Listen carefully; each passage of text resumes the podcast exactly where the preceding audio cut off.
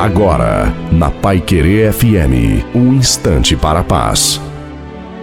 Olá, eu sou a pastora Aline Donato Mardegan e eu tenho uma palavra abençoada para você. A palavra está em 2 Coríntios 4, do versículo 7 ao 10. Mas temos esse tesouro em vasos de barro para mostrar que o poder que há tudo excede provém de Deus e não de nós. De todos os lados somos pressionados, mas não desanimados, ficamos perplexos, mas não desesperados, somos perseguidos, mas não abandonados, abatidos, mas não destruídos. Trazemos sempre em nosso corpo o morrer de Jesus, para que a vida de Jesus também seja revelada em nosso corpo. Amém? É uma palavra para todos nós. Talvez eu e você não precisamos de uma nova palavra, mas de discernimento, coragem e ousadia para cumprir a que já foi liberada sobre as nossas vidas. Seguimos para mais um ano de transformação, para mais um dia de transformação, para mais um momento de transformação. E tudo isso